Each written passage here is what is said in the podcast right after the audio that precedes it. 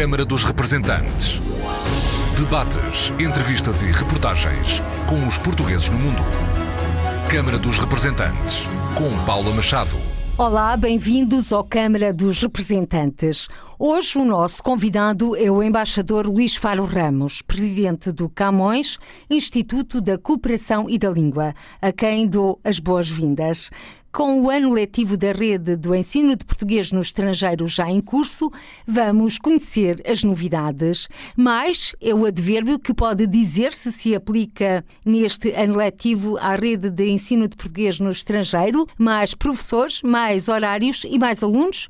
Senhor Embaixador Luís Faro Ramos, presidente do Camões. Antes de mais, permita-me saudá-la e saudar todos aqueles que são os ouvintes deste programa. É um gosto sempre estar aqui. Sim, a palavra mais eh, é uma boa palavra que se pode aplicar para designar ou para refletir eh, ou colorir, neste caso, porque gosto sempre mais da realidade da cores do que a preto e branco. A nossa rede, neste ano letivo que agora está a começar, a começar em alguns sítios, ainda não começou noutros, calendário diferente, mas de facto temos mais alunos, mais professores, isto no básico e no secundário. No superior temos mais eh, protocolos, vamos ter também mais cátedras, estabilizamos o número de leitorados. Os índices que conhecemos são bons. Estávamos um pouco hum, expectantes em relação ao número de inscrições na rede eh, este ano letivo, sobretudo por causa de dois países, a Suíça e o Reino Unido, que têm circunstâncias específicas e que poderiam fazer com que o número das inscrições viesse a diminuir. Mas na verdade, o número geral eh, é superior. Temos um número eh, que é conhecido até agora, são dados muito recentes, cerca de 600 mais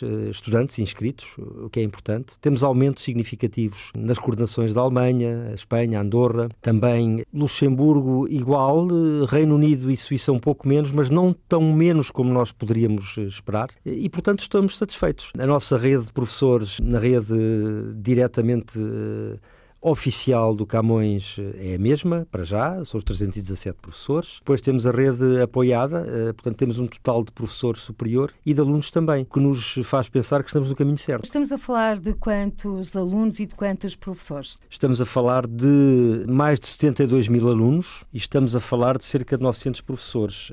Eu, os dados concretos, nós temos aqui 72.244 alunos e 978 professores. São dados ainda sujeitos a alguns ajustes. Como sabe, o ano letivo em certos países inicia-se mais tarde, Como geralmente na África, África do, do Sul, Sul. só em janeiro, e portanto presumo que os números tenderão a crescer e não a diminuir. O embaixador Luís Faro Ramos referiu o número de países em que o ensino da língua portuguesa vai ser integrado. Estamos a falar de mais de 33 países. É verdade. Deixe-me dizer-lhe o seguinte, que às vezes as pessoas não têm bem ideia. Em 2016, nós tínhamos recenseados 10 países que integravam o português no seu currículo público, no básico ou no secundário. Em 2017, passámos a 20, portanto foi o dobro. Em 2018, mais 4, 24. E em 2019, este ano em que ainda estamos, mais 9, o que atinge um total de 33. Ora, isto é muito importante porque, na verdade, a integração curricular é um dos objetivos principais que nós prosseguimos. É muito importante, obviamente, nós continuarmos a assegurar o ensino do português em termos que ensinamos como língua de herança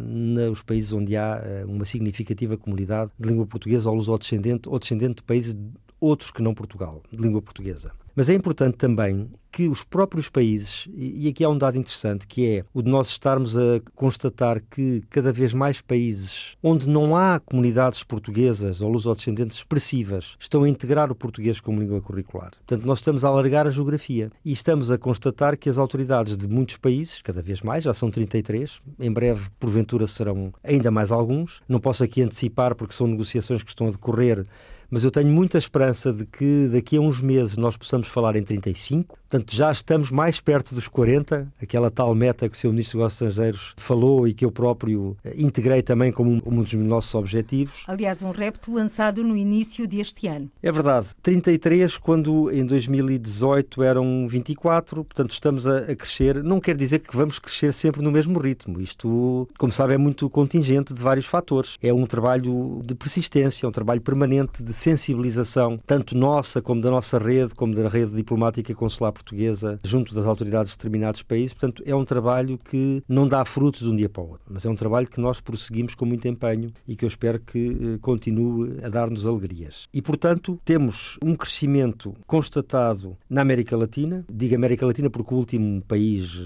que integrou o português eh, no ensino secundário, neste caso, é o México. E já agora deixe-me dizer também, informar um dado interessante, que é em Morelia, que é, é, o estabelecimento de ensino que se trata, já temos a, quase a certeza de que no próximo ano, portanto no fim deste ano letivo, mais de 200 alunos que estão a aprender português se vão candidatar para o exame de certificação do Camões Júnior. O Camões Júnior, como sabe, destina-se a um público juvenil, dos 12 aos 17 anos, e nós temos, depois do sucesso que foi Pamplona este ano, em Espanha, que foi o primeiro projeto pioneiro, temos a informação de que no próximo ano, pelo menos mais de 200 alunos desse uh, estabelecimento em Morélia se vão uh, certificar através do Camões Júnior. E, portanto, mais um dado uh, que está a crescer. Nós temos 33 países, mas tenho que dizer que temos que ser ambiciosos. Quer dizer, é um, é um, é um esforço que nós temos que fazer e há duas áreas geográficas em particular em que eu tenho insistido. Uma é a América Latina. Nós, neste momento, mesmo com o México, ainda temos poucos países da América Latina que têm o português no currículo público. E outro é uh, o universo dos observadores associados da CPLP, porque, na verdade, quando apresentei a rede agora há três, quatro semanas, tive a oportunidade de fazer esse apelo publicamente. E reitero aqui, se me permite. É que nós, neste momento, já temos quase uma vintena de observadores associados da CPLP e uma das coisas que me parece faz sentido que esses países uh, tenham, mostrando assim que querem promover a língua portuguesa, é integrar uh, a nossa língua uh, comum no currículo público do seu território. E, portanto, há esse esforço a fazer. Estou convencido que se os observadores associados. E estamos a falar de que países? Estamos a falar de países tão diversos como países da América do Sul. Ainda agora os Estados Unidos pediram o Estatuto de Observador Associado. A Rússia pediu o Estatuto de Observador Associado. A França, bom, a França já há, o português já está no currículo público. Mas há países países que pediram um estatuto de observador associado que não têm o português no currículo público. E eu estou absolutamente convencido que se esses países, observadores associados, países da América Latina, vierem num futuro próximo, que eu espero próximo, a integrar o português no currículo, nós ultrapassaremos até, não só atingiremos a meta dos 40, como a poderemos ultrapassar. Pensamento positivo e números ambiciosos dentro da geografia. Que Ambição é... e realismo são sempre as duas palavras que eu acho que têm que estar eh, juntas neste caso. Aliás, ambição e realismo uh, tem sido também o tom que tem sido dado à dado à criação de cátedras, mais de 50 já, Sr. Embaixador. Já temos 50. Eu, dentro de aproximadamente um mês, estarei em Sófia para, com todo o prazer e alegria, inaugurar a 51ª na Universidade de Sófia, portanto, passaremos a ter 51 cátedras, mas deixe-me dizer-lhe o seguinte: eh, uma cátedra implica um investimento considerável. Um investimento considerável não só em termos de recursos humanos, mas também em termos de recursos financeiros. E, portanto, eh, nós eh, temos que aqui fazer uma abordagem gradual. Obviamente que as cátedras, do meu ponto de vista e do ponto de vista do Camões, têm um valor acrescentado evidente, que é juntar a vertente de investigação à atividade de uma determinada universidade, onde a cátedra Sincero. É obviamente também importante para honrar o nome de vultos maiores das nossas letras, da nossa literatura e, portanto, é um esforço considerável, é um esforço que nós vamos fazendo. Eh, estou a tentar também, à semelhança daquilo que acontece com os leitorados, obviamente não descurando a Europa, mas alargar para geografias outras, designadamente América Latina, África e Ásia, e, portanto, tem havido um progresso. Eh, obviamente que eh, o número de cátedras não pode crescer como o número de alunos ou de professores. Enfim, é impossível, não é? Matematicamente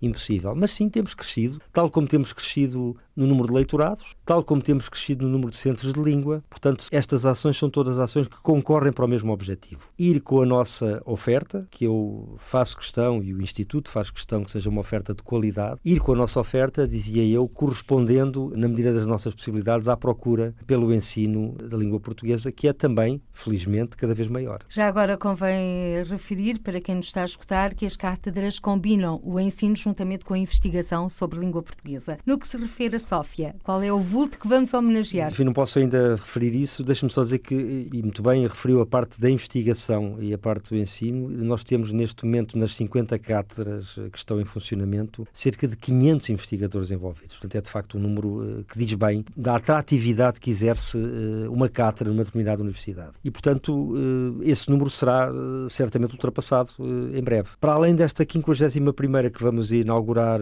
ao estabelecer em Sófia, nós estamos permanentemente em negociação, procurando uh, identificar interesses eh, noutras, noutras universidades. Mas, enfim, não é uma matéria em que eu possa adiantar neste momento mais nada. O segredo é a alma do negócio, neste caso da língua portuguesa, da sua expansão. Senhora eh, Presidente do Camões, Embaixador Luís Far Ramos, e quanto à oferta de ensino da língua portuguesa ao nível digital? Também neste ano letivo 2019-2020 temos mais novidades. Na verdade, é um dos pontos uh, essenciais, uh, a oferta do digital. Nós temos agora, enfim, anunciei há, há cerca de três semanas, quando apresentámos a, a rede para este ano letivo, finalmente está funcional a plataforma EPE Digital era, sei que era um, um anseio de longa data, enfim, problemas tecnológicos, informáticos, impediram que isso tivesse acontecido mais cedo, mas nós, na verdade, já temos isso a funcionar. Temos a plataforma EPE Digital, que é uma otimização do sistema integrado de informação na área da língua e que reforça a oferta integrada dos serviços digitais do Camões, otimiza a fiabilidade na recolha e tratamento da informação e permite aos encarregados de educação, isto é muito importante, através de uma aplicação que se põe no telemóvel, permite aos encarregados de educação fazer um acompanhamento mais próximo dos seus educandos. E, portanto, os encarregados de educação descarregam e instalam a aplicação para os sistemas operativos dos seus uh, telemóveis e passam a poder consultar, por esta via, elementos como os sumários, a assiduidade e a avaliação dos seus educandos e, não menos importante, receber notificações dos professores. Os próprios professores passam a poder dispor de funcionalidades adicionais, podem fazer o registro dos sumários, da assiduidade, da avaliação dos alunos, podem pôr os seus relatórios de ensino, podem trocar notificações com as coordenações de ensino e, portanto, este é um passo muito importante, utilizando, obviamente, os serviços digitais, naquilo que nós queremos que seja uma cada vez maior interação na comunidade educativa nos países da diáspora. Isto é, professores, encarregados de educação, educandos alunos. É muito importante porquê? Porque uma das queixas recorrentes eh, que se ouve quando se vai lá fora, e eu tive a oportunidade já em várias ocasiões de estar com o Sr. Estado de Estado das Comunidades em países eh, onde temos a rede EPE muito, muito ativa, é precisamente essa falta de interação ou coordenação entre o professor, o aluno, o encarregado de educação, o coordenador. É evidente que nós temos que ouvir sempre aquilo que são as críticas construtivas, não é? Mas devo dizer, em abono daquilo que é o nosso esforço, que a nossa hum, vontade de melhorar eh, sistemas e fluxos de informação é permanente. E acho que este exemplo da plataforma EPE Digital é um bom exemplo nessa matéria. Depois temos a plataforma Português Mais Perto, que tenho que o dizer novamente, não sei porquê, mas estamos em conjunto com a Porto Editora a avaliar, não tem tido tido a adesão que nós uh, gostaríamos, nós e a Porta Editora, uh, não tem tido até agora, e está já a fazer mais de dois anos de, de existência, a adesão que nós gostaríamos, mas na verdade é um instrumento uh, importante para o ensino do português à distância, tanto a nível de português de língua de herança, como a nível de português de língua materna. E os currículos são os mesmos do Ministério da Educação, no segundo caso. No primeiro também temos o, aquilo que são do nível A ao B ou C, enfim, tal e qual como nós fazemos no presencial. Sei que a Porta Editora se tem esforçado, em conjunto também com os nossos serviços pedagógicos, por tornar a aplicação mais atrativa, sobretudo para a juventude, em termos de interação, os chamados emoticons, não é? Eu sei que há um trabalho permanente nessa área, mas enfim, o trabalho nunca está feito, é sempre um trabalho incompleto. Agora, de facto, eu gostava, enfim, já aproveitando aqui esta, este universo que nos está a ouvir, também para apelar, sobretudo naqueles lugares onde não é tão fácil aceder a uma escola, aceder a uma, um ensino de português português presencial. Eh, lembrem-se que existe a aplicação Português Mais Perto. Usem-na em qualquer lado, em qualquer altura, em qualquer lugar. 90 euros com tutoria, 40 sem tutoria. Não parece que seja uma importância monetária por aí além. E penso que pode ser um instrumento muito forte para aquelas famílias, sobretudo aquela eh, nova geração de mobilidade de portugueses que se deslocam e que estão temporariamente num país estrangeiro a exercer as suas atividades. É um instrumento que pode ser utilizado eh, e que, do nosso ponto de vista, ainda se encontra aquém do seu potencial. Uma aposta no português mais perto, uma plataforma para quem quer aprender português à distância de um clique, disponível 24 horas por dia. Exatamente. Ainda no que se refere ao ensino da língua portuguesa, vamos então olhar casos específicos em alguns países e vamos começar por aquilo que pode dizer-se é o grande projeto que já foi adiado, a escola bilingue no Reino Unido. Portanto, este ano tudo indica que vai abrir as portas para começar a funcionar no próximo ano letivo 2020-2021. A escola bilingue no Reino Unido é um projeto que já tem algum tempo, por vicissitudes várias não tinha podido arrancar eh, ainda, mas recentemente tivemos a excelente notícia de que as autoridades eh, britânicas estavam finalmente prontas para avançar. E, portanto, foi anunciado já publicamente que a escola bilingue no Reino Unido vai arrancar no próximo ano letivo, portanto, não é este ano letivo, é no ano letivo de 2021. Agora, as inscrições é que começam a efetivar-se já. E, portanto, eh, aproveito também esta ocasião de estar aqui aos microfones eh, da RDP Internacional para apelar eh, a todos quantos se encontram por lá para se informarem junto da nossa coordenação de ensino, a professora doutora Regina Duarte, mais concretamente, e o, e o seu staff, sobre aquilo que é necessário fazer para hum, se inscreverem. E é importante que este projeto arranque bem. É importante que arranque bem porque assim fica demonstrado para lá daquilo que é o ensino uh, do português nos moldes habituais, que vai continuar a acontecer no Reino Unido e nas Ilhas do Canal, há uma outra possibilidade, portanto, há, digamos aqui, um, um, um salto qualitativo eh, muito grande, que é a escola ser bilingue, portanto, oferece a formação nas duas línguas, português e inglês. Isso é muito importante porque visa atingir o universo não só dos alunos luso-descendentes ou de outros uh, descendentes de países de língua portuguesa, mas também o universo britânico e de outros eh, nacionais que se encontrem a estudar no Reino Unido. A língua portuguesa a aproveitar o multilinguismo. Falou do multilinguismo, é muito importante. Eu estive em Nova Iorque a semana passada, no Dia Europeu das Línguas, a celebrar precisamente a diversidade linguística e o multilinguismo. E agora este é o exemplo dos Estados Unidos. Eh, e perguntaram, mas o que é que eles podem fazer mais pelo ensino, no caso da língua portuguesa? Eu disse, não, quem pode fazer mais somos nós, porque um país que é aberto ao multilinguismo e à diversidade linguística é um país que abre oportunidades enormes para aqueles que ensinam e querem promover a língua nesse país. E, portanto, nós, Camões, temos é que estar à altura da responsabilidade e conseguir chegar, volto a dizer, através da nossa oferta, à procura que existe. E, portanto, o multilinguismo é fantástico. Há países, felizmente, mais, ou cada vez mais, e até devo dizer mais fora da Europa do que na Europa, que assumem como um objetivo para a sua comunidade educativa, é do que estamos a falar, não é da imigração, estamos a falar agora da comunidade educativa de um determinado país, países que assumem como objetivo para a sua comunidade educativa o multilinguismo e a diversidade linguística. Isso é muito importante e, obviamente, sendo o português a língua que é, com a capacidade e com o poder internacional de comunicação pluricêntrico, enfim, tudo isso os mais 270 milhões, a quinta língua mais falada, etc.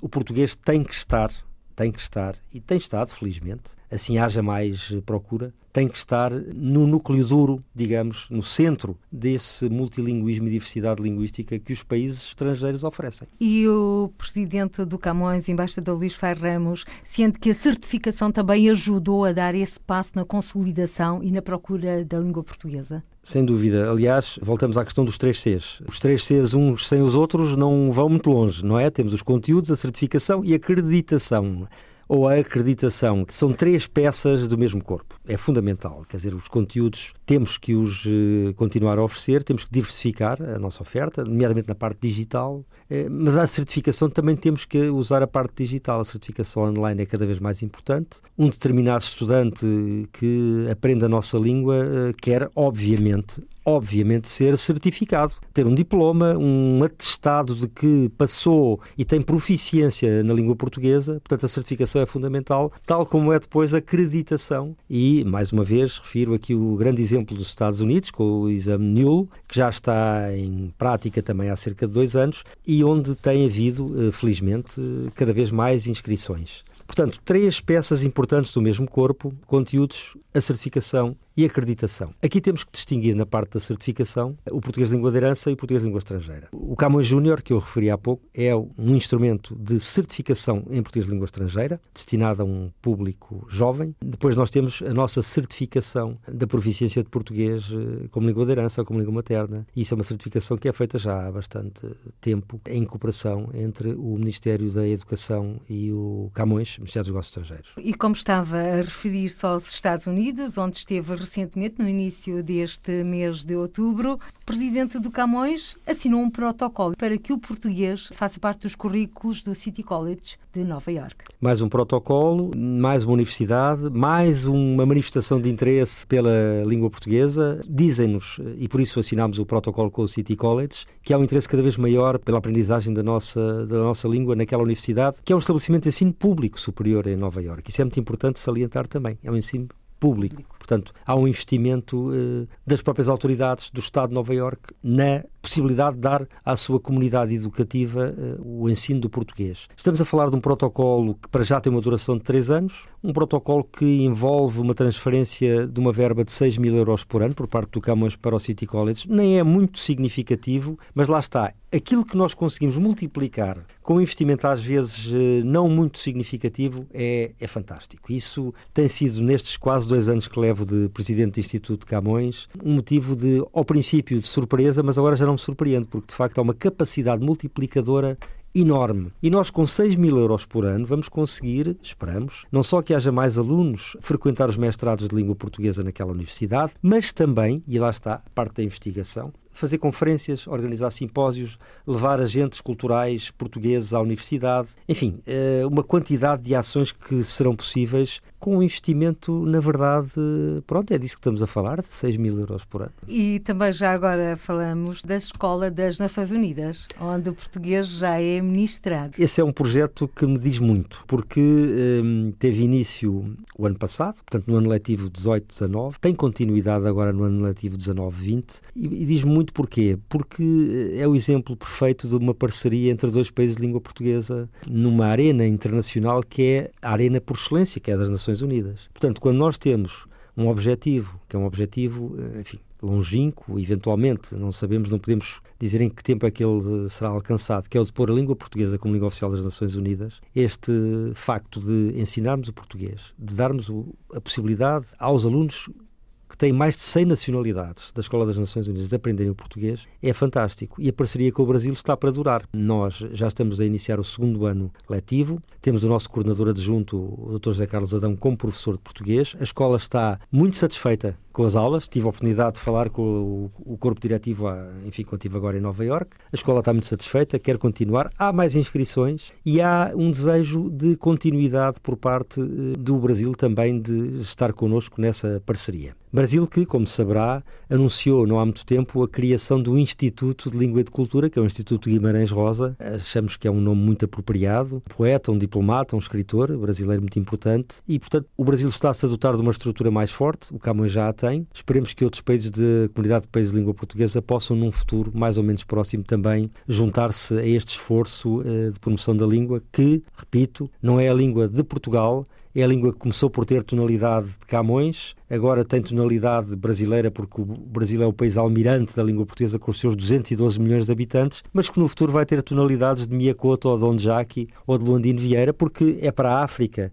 É, é para a África que vai, eh, num futuro, enfim, ainda neste século, até ao final do século, é para a África que irá a maior fatia de falantes de língua portuguesa eh, no globo. Mas a breve trecho, o senhor presidente do Camões vai até ao Brasil. Vou até ao Brasil, vou até ao Brasil, de facto isto mostra que a, nossa, que a, nossa, estrutura, a nossa rede é muito, muito extensa. Vou a Belém do Pará para o segundo encontro das cátedras de Portugal no Brasil. E é muito importante também este género de interação e a nossa presença, eu enquanto dirigente máximo do Instituto, considero de grande valia estas deslocações para este efeito. O ano passado, a primeira reunião das cátedras de português no Brasil foi eh, realizada no Rio de Janeiro. Este ano em Belém do Pará. E nós queremos eh, ir às várias cátedras, às várias universidades. A cátedra de Belém do Pará é caçula, como dizem os brasileiros, das cátedras no Brasil. É a mais jovem. Já temos trabalho comum entre várias cátedras. É a nossa ideia. É aproveitar as sinergias possíveis entre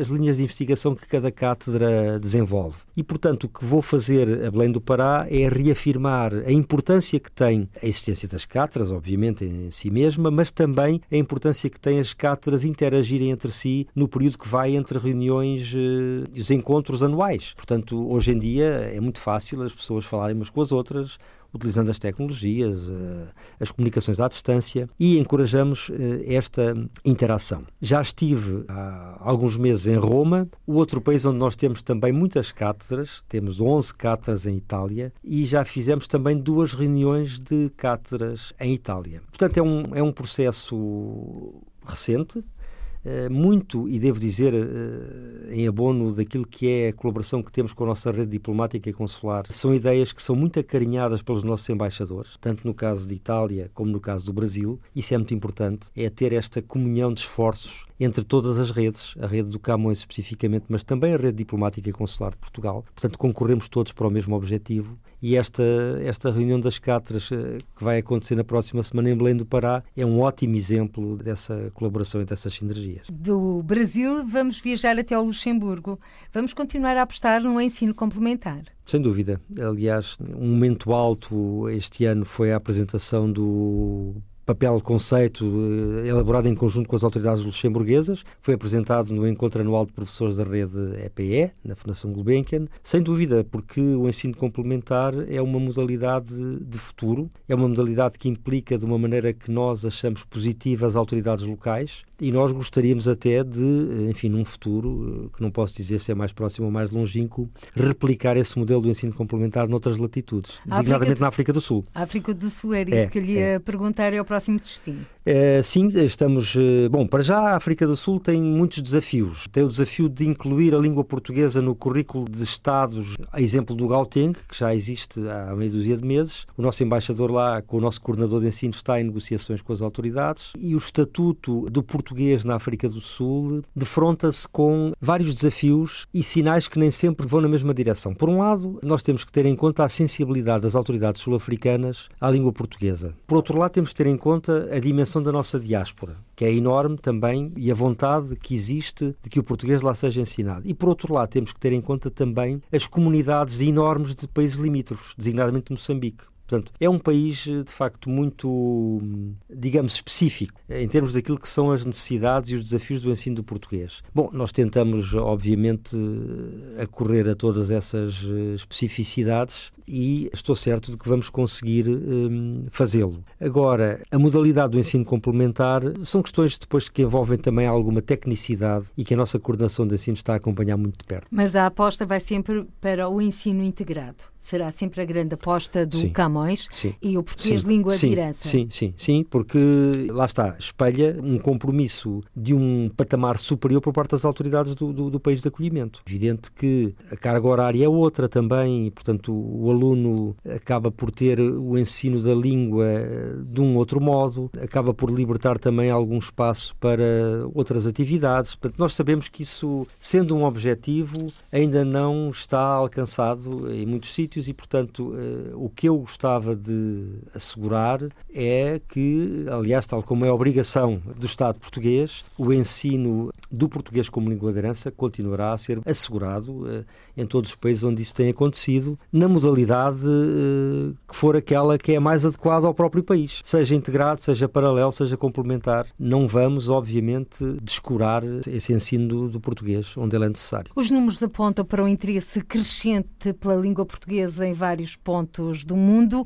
Um deles é exatamente a América Latina, liderado pela Venezuela. A esse nível, o Camões, Instituto da Cooperação e da Língua, assinou vários protocolos, nomeadamente o senhor embaixador Luís Faro Ramos, e já estão a formar professores à distância através da Venezuela. O primeiro ponto que gostava de sublinhar em relação à Venezuela é que, desde o ano passado, o português está também no currículo público do país. Portanto, América Latina, Venezuela, México, são países que se juntaram ao clube recentemente e nós ficamos muito satisfeitos por isso. E depois há outra questão, que é aquela que acaba de referir, que é o potencial que a Venezuela tem para formar não só professores da Venezuela, mas professores de outros países da região da América Latina em português. E esse interesse existe e, portanto, é um núcleo de formação que está a ser desenvolvido. Nós temos os protocolos assinados com estabelecimentos de ensino venezuelanos e já agora digo-lhe, enfim, é uma informação aqui em primeira mão, devo deslocar-me em breve, enfim, ainda dentro deste ano, a Mérida, para finalmente assinar um protocolo com a Universidade de Los Angeles, que é um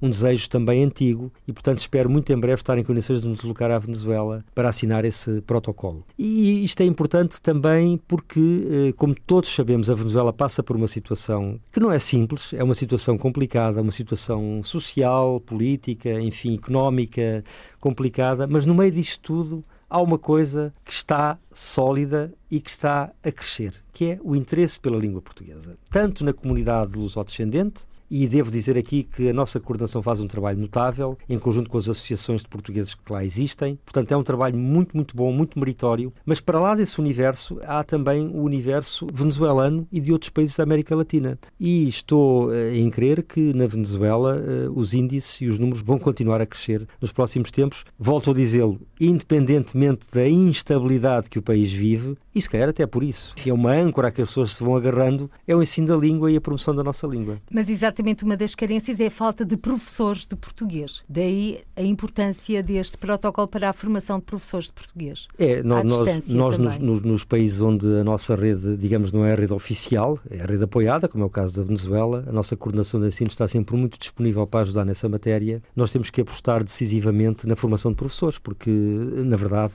são esses professores, nós não temos hipótese, por simplesmente, de pôr lá professores nossos. Portanto, são esses professores que são o futuro do ensino do português nesses países. E nesse sentido, se sendo que através da Venezuela se irão formar professores, à distância, professores esses da Colômbia, Chile, Peru e também Argentina, podemos ter uh, daqui a pouco também ensino integrado nos currículos nestes países, ensino da língua portuguesa integrado nestes países. Bom, não vai ser pela falta de professores, não é? Que, é? que é muito importante. Normalmente, uma das primeiras coisas que as autoridades dos países com quem negociamos a integração do português curricular nos perguntam é, então e os professores? Obviamente que pode haver interesse, pode haver alunos, pode haver escolas, mas se não há professores, não pode haver ensino. E daí a importância de serem formados professores locais no ensino do português. Também, e já agora Timor, também um desses sim, casos. Deixe-me só ainda voltar um bocadinho atrás. Nós eh, o que queremos é que qualquer professor que ensina a nossa língua esteja minimamente habilitado a fazê-lo. Portanto, não pode ser, digamos, um curioso ou uma curiosa. Tem que ser alguém que tenha uh, a habilitação adequada para ensinar. E daí ser muito importante que, através da nossa rede, através dos protocolos que estabelecemos com os estabelecimentos de ensino, que haja uma garantia que essa formação é uma formação adequada para o professor que vai ensinar a língua. Timor-Leste. Timor-Leste tive a oportunidade de visitar o país há pouco tempo, no início do mês de setembro. A finalidade principal da minha visita foi a assinatura de um projeto eh, muito ambicioso com as autoridades de Timor, que é o chamado Pro Português. É uma formação de professores timorenses em todo o território, em todas as circunscrições de Timor.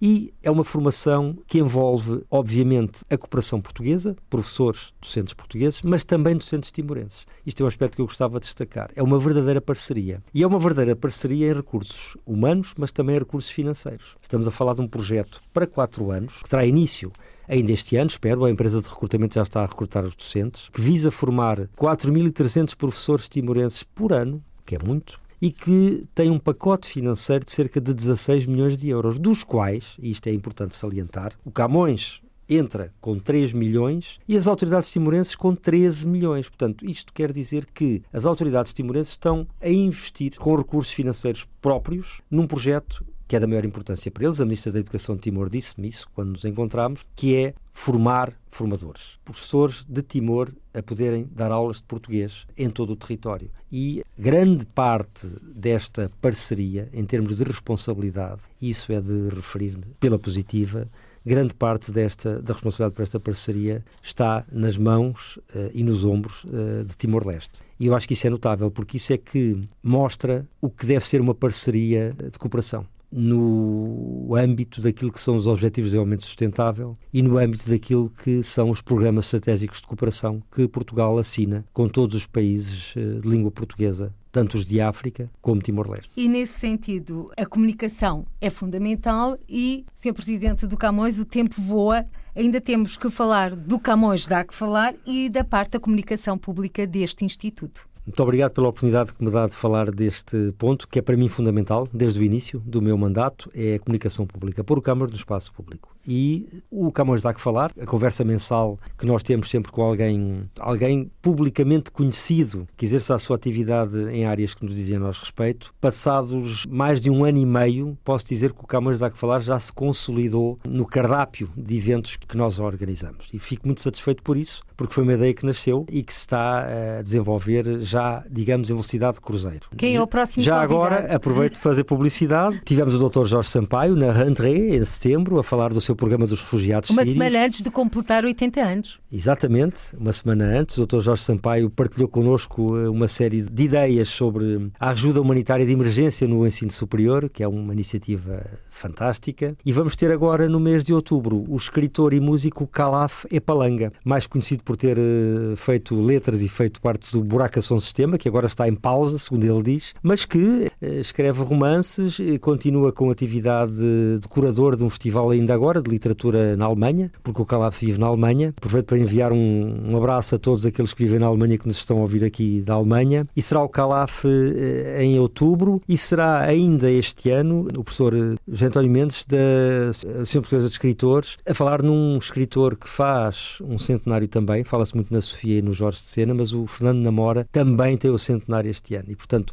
espero dedicar o Camões dá que falar de novembro que o de outubro é com o Calaf, ao centenário de Fernando Namora. Outros dados interessantes eh, que nós podemos colher da, da, estatística que temos acesso é que cada vez mais as pessoas vão consultar o nosso portal, as nossas redes, o Facebook, o Twitter, o Instagram, as redes de que dispomos e, portanto, isso mostra que a mensagem está a passar. O que o Camões faz, e o Camões é um instituto público e, portanto, eu penso que é a minha obrigação e é a nossa obrigação partilhar com o público aquilo que fazemos e onde é que investimos aquilo que é o nosso recursos financeiros e recursos humanos. E portanto isto é um, um caminho que eu penso que tem dado resultado através destas iniciativas como as conversas, através de sabermos, e de eu próprio vir aqui, venho sempre com todo o gosto partilhar convosco aquilo que fazemos, através de um programa de atividades culturais cada vez mais robusto, através de umas parcerias também cada vez mais fortes com o Ministério da Cultura, com o Ministério da Educação, a ação cultural externa é. está em velocidade de cruzeiro, nós temos cada vez mais atividades. O Ministério da Educação é nosso parceiro também em programas, olha, falámos de Timor, aquele programa de formação na área de educação, o programa CAF, que tem mais de 100 professores portugueses lá do Ministério da Educação. Há uma parceria muito forte e uma, uma ação conjunta também com aquilo que é a cooperação que o Camões executa. Bom, e depois as parcerias eh, externas, como o Brasil, Espanha. Continuamos com aquele projeto do estudo sobre o espanhol e português com o Instituto Cervantes. E também pescar o olho aos francófonos. Uh, sim, uh, aliás, no outro dia estive com a embaixadora de França. A própria França manifesta interesse também, de algum modo, em associar-se àquilo que é a divulgação da língua por parte do Camões e ficaram muito interessados quando eu lhes contei o que estamos a fazer com os Cervantes. Não é de excluir que no futuro também, e isso é uma área em que estamos a trabalhar, embora eu não possa adiantar mais sobre isso, que possamos vir a ter também uma colaboração específica com a Aliança Française, que aliás já é nossa parceira lá fora, porque, por exemplo, naquele programa que é o Procultura, que é um programa da União Europeia executado pelo Camões, a Aliança Française é a nossa hum, agente de execução de partes do programa Procultura em países africanos. E há outros sítios onde a Aliança Francesa, por exemplo, dá aulas de português. Por exemplo, nós já temos lá fora uma parceria e não seria nada de novo. Agora, detetei por parte da Aliança Francesa aqui em Lisboa um interesse também em, em formalizar mais a nossa parceria. As geografias são, são todas. São várias. São várias. E todas. E também a comunicação, cada vez mais fundamental para que a mensagem chegue aos destinatários. Quais são os números que tem? Tenho aqui números de 2018, que é o ano consolidado, não é? Em 2018 ainda não temos aqui os números, mas temos, por exemplo, no portal do Camões, temos uma evolução em 2018 relativamente a 2017 de 12,38%. Estamos a falar de notícias que pusemos no portal, pusemos mais de 630. Em termos de visualizações, um indicador que é importante, temos aqui um acréscimo de 14,8% face a 2017. Temos mais de 2 milhões e 200 mil visualizações do nosso portal. Em 2017 tínhamos menos de 2 milhões, 1 milhão 935 mil. Visitantes de 206 países. Os principais visitantes, sabe quais foram? Portugal, claro, Brasil, Espanha, Moçambique, França, Estados Unidos, Angola, Reino Unido, Suíça e Alemanha. Já agora, para a estatística, dados demográficos, a maioria de utilizadores é do sexo feminino, 64,8% versus 35,2% masculino, e a predominância, isto é importante porque é um público jovem, a predominância é para utilizadores entre os 25 e os, 34 anos mais 30%. E depois temos dados uh, de crescimento em relação às redes sociais, tanto o Facebook como o Twitter, como o LinkedIn. Sobretudo o LinkedIn está a crescer imenso, mas também o YouTube. São números de tendência para crescimento, sobretudo nas redes sociais, que me alegram muitíssimo, porque isto mostra, com dados, com estatísticas, isto é objetivo, não é? Que está a valer a pena este esforço de comunicação por parte do Camões. Por eh, falar eh, em esforço, em comunicação, está quase a completar dois anos a liderar este Instituto, Instituto da Cooperação e da Língua. Tomou posse a 3 de novembro de 2017. 17. Nem teve tempo de desfazer as malas, veio diretamente de Cuba. Aliás, na bagagem trouxe um, uma série televisiva, se é que assim se pode dizer, Exatamente. o nosso cônsul em Havana, que está a ser transmitida pela RTP sobre essa de Queiroz. Eu sei que a série O Nosso Consul em Havana tem sido um sucesso e fico muito, muito satisfeito por isso. Como já tive a oportunidade de dizer em ocasiões anteriores, na bagagem da Havana eu trazia também esse projeto, que foi um projeto que nasceu comigo lá, enquanto embaixador, que cresceu e que se materializou. Não só na série que a RTP está a passar e que tem sido um sucesso, mas também num filme, numa longa-metragem que já foi estreado em Havana e que nós esperamos, ainda, ainda agora quando vinha aqui para o estúdio, falei com o realizador Francisco Manso e ele está também muito satisfeito. E temos, temos projetos para o futuro em termos do filme, da longa-metragem, porque a série está a seguir o seu caminho. Portanto, uma estreia em Portugal, que ainda não foi, estreia em Portugal, já foi em Cuba, mas em Portugal não foi, e planos de levar o filme a outras paragens designadamente a China ou Macau, porque a história é uma história muito atual, tem a ver com a ação humanitária do Essa de Queiroz a favor dos coolies, que eram os chineses que vinham por Macau